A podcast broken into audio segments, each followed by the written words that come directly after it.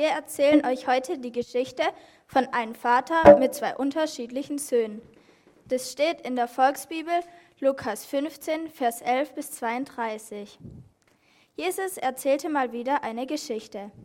Es gab mal einen Mann, der hatte zwei Söhne. Irgendwann sagte der jüngere Sohn zum Vater, Papa, mir dauert es zu lange, bis du stirbst und ich meinen Teil von deinem Geld erben werde.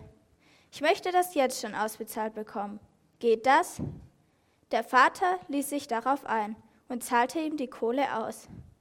Ein paar Tage später packte der Sohn seine Sachen zusammen und ging auf Weltreise. Er lebte in Hotels und in Spielcasinos, verzockte sein ganzes Vermögen in irgendwelchen Bars und Clubs, bis er pleite war. Plötzlich gab es in der Zeit eine große Hungerskrise im Land. Die Lebensmittelpreise stiegen immer höher und viele Menschen hatten nichts zu essen. Auch der Sohn bekam Hunger. Immerhin kriegte er einen Job als Toilettenmann am Hauptbahnhof. Das war ein echt schlecht bezahlter, dreckiger und total unbeliebter Job. Der junge Mann war so hungrig, dass er am liebsten die Essensreste, die Toilettenbesucher in den Müll warfen, gegessen hätte. Aber noch nicht einmal das durfte er. Schließlich überlegte er hin und her. Zu Hause bei meinem Vater bekommt jeder Arbeiter in seiner Firma ein Mittagessen. Und ich sterbe hier fast vor Hunger. Die beste Idee ist es wahrscheinlich, wieder nach Hause zu gehen. Dann sage ich zu ihm, Papa, ich habe großen Mist gebaut. Ich habe mich von dir und auch von Gott entfernt. Ich habe es auch echt nicht mehr verdient, zu deiner Familie dazuzugehören. Aber kannst du mir vielleicht irgendeinen Job in deiner Firma geben? Also ging er wieder zurück zu seinem Vater. Er rief, sein Vater hört, warte. Als der Sohn gerade durch das Eingangstor vom Grundstück kam, sah der Vater ihn schon aus der Ferne. Mit Tränen in den Augen lief er ihm sofort entgegen, umarmte und küsste ihn. Der Sohn sagte sofort, Papa, ich habe großen Mist gebaut. Ich habe mich falsch verhalten. Dir und Gott gegenüber. Ich habe es echt nicht mehr verdient, dein Sohn genannt zu werden. Sein Vater hörte ihm aber gar nicht richtig zu. Er rief schnell ein paar Angestellte und beauftragte die. Bringt sofort den besten Designeranzug her, den ich im Schrank hängen habe holt ein paar gute Schuhe und holt den Familienring. Fahrt das beste Essen auf, die Sachen, die wir extra für einen besonderen Anlass im Lager haben. Deckt den Tisch und lasst uns eine große Party starten. Es gibt nämlich einen Grund zum Feiern. Mein Sohn war schon so gut wie tot, aber jetzt ist er wieder hier und lebt. Ich hatte voll die Sehnsucht und habe jeden Tag auf ihn gewartet. Und jetzt ist er endlich wieder da.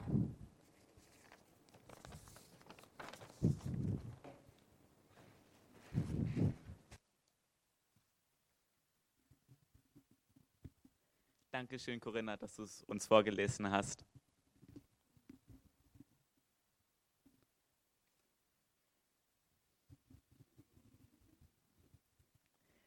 Wir alle kennen die Geschichte vom verlorenen Sohn. Vielleicht haben wir sie noch nicht in der Volksbibel gelesen, wie wir es gerade gehört haben. Aber ich denke, trotzdem sind da ja die großen Ähnlichkeiten. Und es ist ja nur eine Übersetzung. Und wenn man es mal aus einer anderen Übersetzung hört, wird es einem nochmal anders bewusst, weil wie wird es heute sein? Welcher Job wäre das? In der alten, in der Bibel stand ein Saustall. Er war in einem Saustall. Hier war er die Toiletten am Reinigen, am Hauptbahnhof. Und diese Unterschiede, die bringen einen nochmal dazu, nochmal einen komplett neuen Blick auf diese Geschichte zu werfen. Und ich möchte jetzt auch nochmal einen weiteren Blick auf die Geschichte werfen und ein paar Punkte, die mich besonders berühren an dieser Geschichte, nochmal weiter ausarbeiten und euch sagen. Ich werde den ersten Teil der Predigt machen und danach wird der Samuel dann noch den zweiten Teil der Predigt machen. Und ich kümmere mich mehr um diesen ersten Sohn, um den jüngeren Sohn, um den Sohn, der von seinem Vater weggeht. Und der Samuel wird sich dann mehr um den Sohn kümmern, der bei dem Vater bleibt. Ja, der jüngere Sohn ist weggegangen und der jüngere Sohn hat seine Familie verlassen und hat das Geld seines Vaters, das Erbe, einfach mitgenommen. Dann hat er versucht, sein Leben zu genießen. Er hat sich wortwörtlich Freunde gekauft und hat versucht, mit diesen gekauften Freunden ein Leben aufzubauen. Aber trotzdem hat er nicht gemerkt, wie er immer weiter nach unten in einer Spirale gerutscht ist. Und er hat nicht gemerkt, wie er endlich unten ankommt und wie er in diesem Saustall ankommt. Und dann merkt er, er ist völlig alleine, weil wenn das Geld ausgeht, sind auch diese gekauften Freunde nicht mehr da. Und dann ist er wirklich komplett alleine und niemand ist mehr da. Er denkt, man kann nicht mehr tiefer sinken, aber was kommt? Eine Hungersnot. Er hungert und er sinkt noch mal ein Stück tiefer. Er würde selbst die Reste aus der Toilette essen, damit er nicht hungern muss. Und ich habe mir gedacht, dieser Sohn, wie viele Fehler hat er gemacht? Oder was hätte er anders machen müssen, damit er diese Fehler nicht hat, damit er nicht in diesem Saustall wortwörtlich landet. Und ich denke mir auch, dass viele von uns mal in einem metaphorischen Saustall waren und dass das Leben voller Höhen und Tiefen ist. Und dass diese Tiefen sich oftmals wirklich wie das Reinigen einer Toilette oder wie der Saustall anfühlt. Und ich denke auch, dass man, wenn man in diesem Saustall ist, sehr, sehr schwierig ist, wieder rauszukommen. Denn es gibt tausende Wege in diesen Saustall hinein, aber es gibt nur einen wieder hinaus. Und dieser eine Weg, der ist zusammen mit Gott, dass Gott einen an die Hand nimmt und den Schritt nach vorne geht und wieder nach oben zu kommen. Und es gibt mehrere Möglichkeiten wirklich, dass man dieses unterstützt, damit man dabei hilft, wieder aus diesem Saustall hinauszukommen. Aber man muss erstmal realisieren, dass man in diesem Saustall überhaupt drin ist, dass man überhaupt an einem tiefen Punkt in seinem Leben ist. Und dazu ist es auch sehr, sehr wichtig, dass man Freunde hat, dass man Familie hat, Arbeitskollegen oder andere Schüler, Mitschüler, die einen darauf hinweisen, dass man weiß, scheiße, ich habe wirklich Scheiße gebaut. Und wenn man wirklich einen Freund dann hat oder eine Freundin, dann kann man wirklich zusammen mit der einen Hand mit der Hand an der Freundin oder am Freund und mit der anderen Hand bei Gott weiter nach vorne laufen und zusammen wieder den Weg nach oben gehen und wieder das Leben weiterführen. Wir wissen auch, das Leben ist kein Ponyhof und es gibt diese Tiefen. Aber wichtig ist, dass wir nicht in diesen Tiefen verharren und sagen, ich weiß eh nicht, was ich machen will und was ich machen muss, sondern wir müssen versuchen, wieder aus diesen Tiefen hinauszukommen. Es gibt ein Gedicht, was mich schon seit mehreren Jahren begleitet. Und ich habe es auch schon öfter in Honaker äh, mal vorgestellt oder Teile davon vorgestellt. Ich möchte jetzt einen ganz kleinen Teil von diesem Gedicht vorstellen. Normalerweise geht es sechs Minuten lang, aber ich habe es wirklich nur auf zwei, drei Verse runtergekürzt, die wirklich die Predigt nochmal zusammenfassen und diesen Teil der Predigt zusammenfassen. Und einen weiteren Aspekt aufnehmen. Das Gedicht heißt, was ist dir heilig? Und es wurde von Michals Michalski geschrieben. Und ich finde es richtig, richtig gut und einfach, ich könnte dafür, glaube ich, fünf, sechs Predigten machen und jedes Mal wird irgendwas anderes kommen. Also da hat es wirklich so viele Aspekte in diesem Gedicht, weil es auch so groß ist. Und ich würde es euch echt nahelegen, äh, euch mal anzuhören und einfach mal zu schauen. Das gibt es auf YouTube, da muss man einfach, was ist dir heilig eingeben und dann kommt es direkt. Aber ich trage jetzt diesen kleinen Teil kurz vor. Und wenn ich weiß, dass ich sein Kunstwerk bin, macht es Sinn, mein Leben so zu leben, dass andere diese Schönheit sehen und verstehen. Heilig heißt hineinzugehen in seinen guten Plan des Lebens. Der neue Aspekt, der hier nochmal aufgegriffen wird, ist das Selbstvertrauen. Es steht ganz am Anfang, und wenn ich weiß, dass ich sein Kunstwerk bin, das heißt, wenn wir alle das wissen, dass wir auch das Kunstwerk sind, dass wir ein Meisterstück von dem Meister persönlich, von Gott sind, dann gibt es uns wirklich auch die Kraft, auch anderen zu helfen, aus diesem Saustall rauszuhelfen, aus dieser Tiefe im Leben, wie es bei dem einen Sohn der Fall war. Das wird ja auch dann in der zweiten Strophe näher gesagt. Dass andere diese Schönheit sehen. Andere sollen also dadurch dann, dass du dieses Selbstvertrauen hast, auch Selbstvertrauen bekommen und wirklich diesen Schritt äh, machen können. Ganz zum Schluss steht hier ja nochmal, hineinzugehen in seinen guten Plan des Lebens, also den Plan Gottes. Und wir sind immer in diesem Plan drin. Und manchmal denken wir, hm, ist das wirklich von ihm so geplant? Aber wir wissen trotzdem, dass immer, wenn wir weitergehen, dass trotzdem diese Höhen und Tiefen gibt. Und wir können uns über jede Höhe freuen. Und wir können uns über jeden freuen, der sich über ein schönes Leben gerade freut. Aber wir können auch den Leuten helfen, sich zu freuen, damit sie wirklich das Leben weiterleben können und den Plan Gottes weiterleben können. Amen.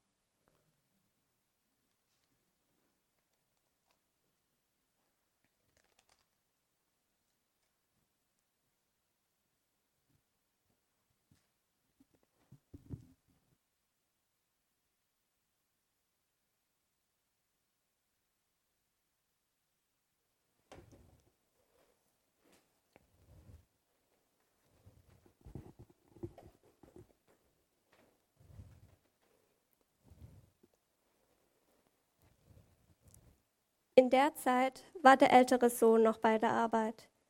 Als er nach Hause kam, hörte er schon von weitem, dass da eine Party am Start war. Er fragte einen der Hausangestellten, was da los ist. Ihr Bruder ist wieder da. Ihr Vater hat eine fette Party organisiert und hat das ganz besonders große Buffet kommen lassen. Das für die besonderen Anlässe. Aber der ältere Bruder war total angefressen und sauer. Er hatte überhaupt keinen Bock mehr zu feiern und blieb draußen vor der Tür. Schließlich kam der Vater raus und fragte ihn, Warum kommst du nicht rein, mein Junge? Mann, Vater, wie viele Jahre arbeite ich jetzt schon für dich? Ich habe geschuftet wie ein Blödmann, so als würde ich dafür ein fettes Gehalt bekommen. In der ganzen Zeit habe ich nicht einmal etwas getan, was du nicht wolltest. Aber von dir kam nicht auch mal nur ein paar Würstchen, damit ich mit meinen Freunden einen schönen Grillabend machen hätte können, hätte machen können. Jetzt kommt ein anderer Sohn, der dein ganzes Geld mit irgendwelchen Schlampen zum Fenster rausgeschmissen hat und du fährst hier die Sachen auf, die eigentlich nur für ganz besondere Anlässe gekauft wurden. Sein Vater sah ihn an und meinte nur, mein Lieber, du bist die ganze Zeit bei mir gewesen. Wir beide sind uns sehr nahe. Alles, was mir gehört, gehört auch dir. Aber lass uns heute eine große Party feiern. Dein Bruder war für uns schon gestorben, doch jetzt lebt er wieder. Wir hatten ihn schon aufgegeben, aber er hat den Weg nach Hause zurückgefunden.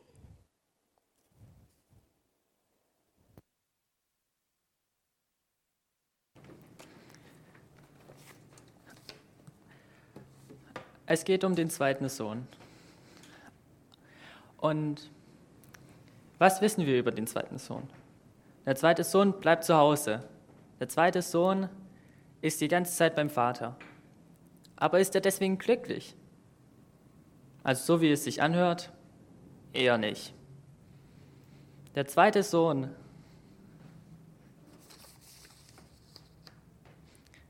Der zweite Sohn denkt, der zweite Sohn versucht die ganze Zeit, den Vater glücklich zu machen. Aber wie versucht er es? Er versucht es durch die Arbeit, dass er nie etwas sagt, dass er nie um etwas bittet, dass er nie, nie irgendetwas macht, was dem Vater nicht gefällt. Aber macht das den Vater glücklich?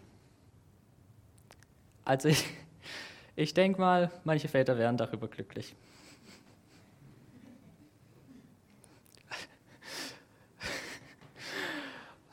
Ich weiß jetzt nicht wer, ähm, ihr müsst auch nicht strecken, aber manche wären doch mal froh, wenn einfach mal keine Widerworte kommen, wenn man sagt, ich mache es jetzt und so weiter. Aber dass der Vater dann für einen Sohn, der einfach das ganze Geld zum Fenster rauswirft, irgendwelche Partys feiert, sein Leben versucht zu genießen, dass der Vater dann dafür ein Riesenfest macht. Also ich weiß nicht, wen das noch irgendwie anpissen würde. Wenn jemand ein Fest macht, obwohl du die ganze Zeit bei der Person warst, und dann kommt jemand anderes, hat das ganze Geld rausgeworfen und dann gibt es für den Fest. Also mich würde das richtig wütend machen.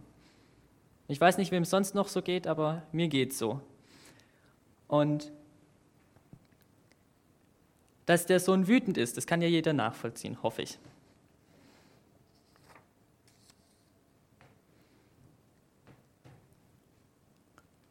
aber hat der Sohn tatsächlich nichts bekommen.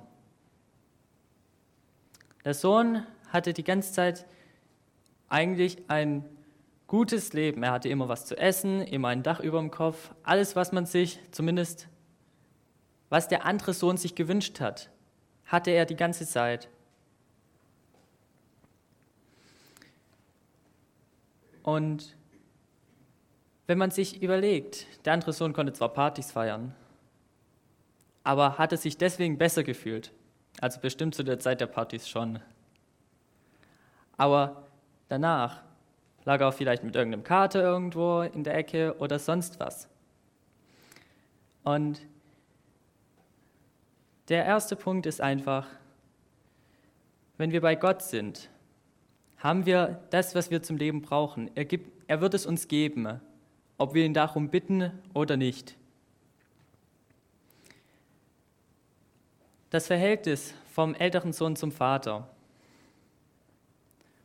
scheint auch mehr distanziert zu sein als nur Vater-Sohn, sondern wenn man einfach nur tut, was man sagt und das die ganze Zeit. Also als Sohn oder auch als Tochter würden irgendwann irgendwelche Sachen kommen wie, ich habe keine Lust, keinen Bock, mach's doch selber. Also ich als Sohn, ich kann das gut nachvollziehen,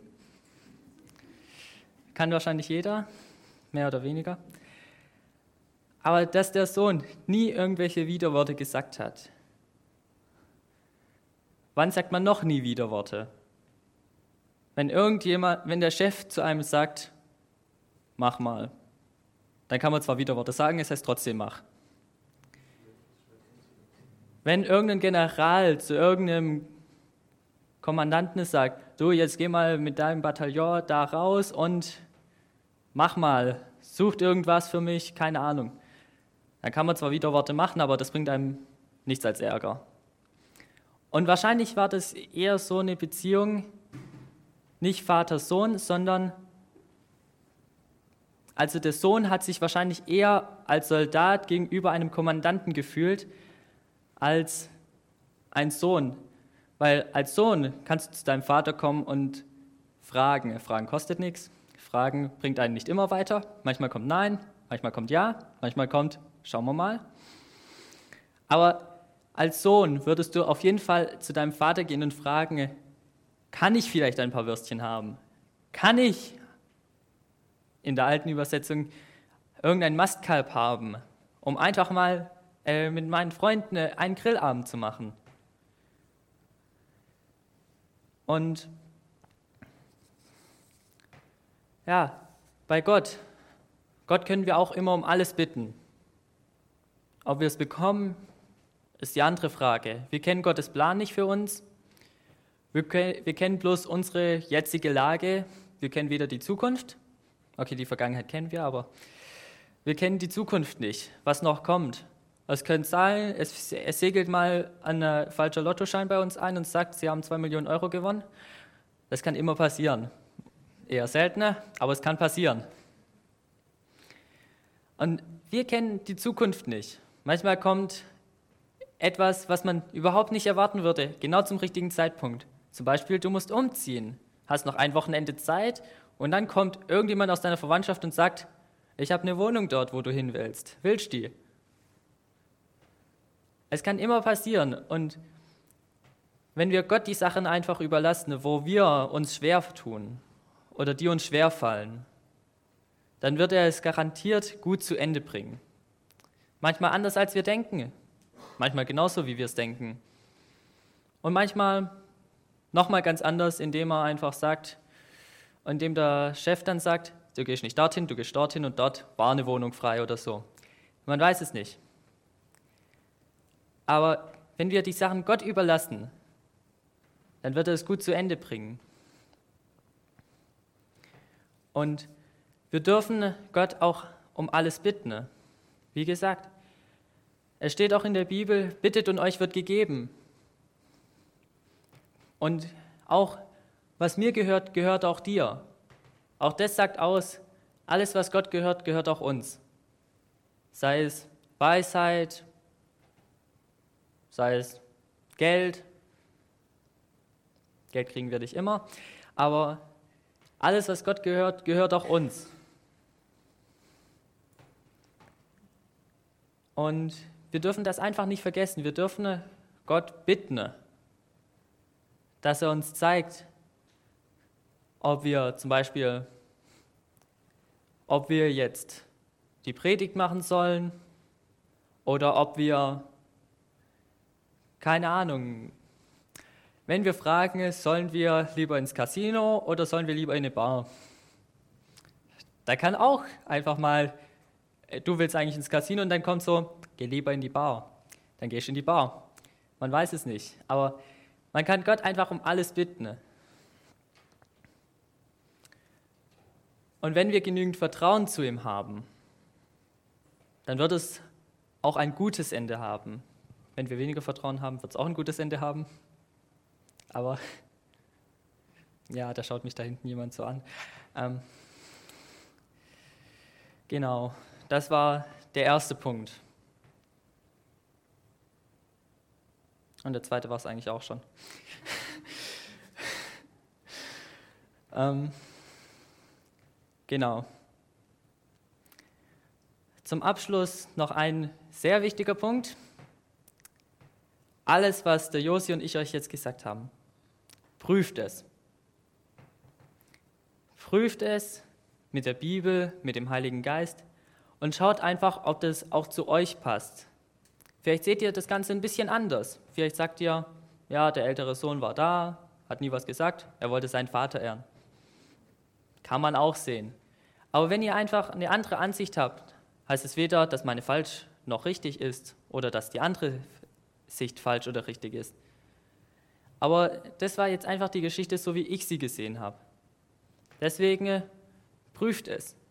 Auch im Neuen Testament steht viermal, prüft es. Und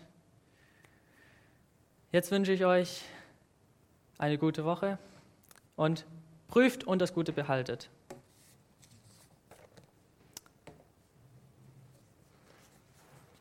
Und noch eins. Aber das sagt äh, der Papa euch später.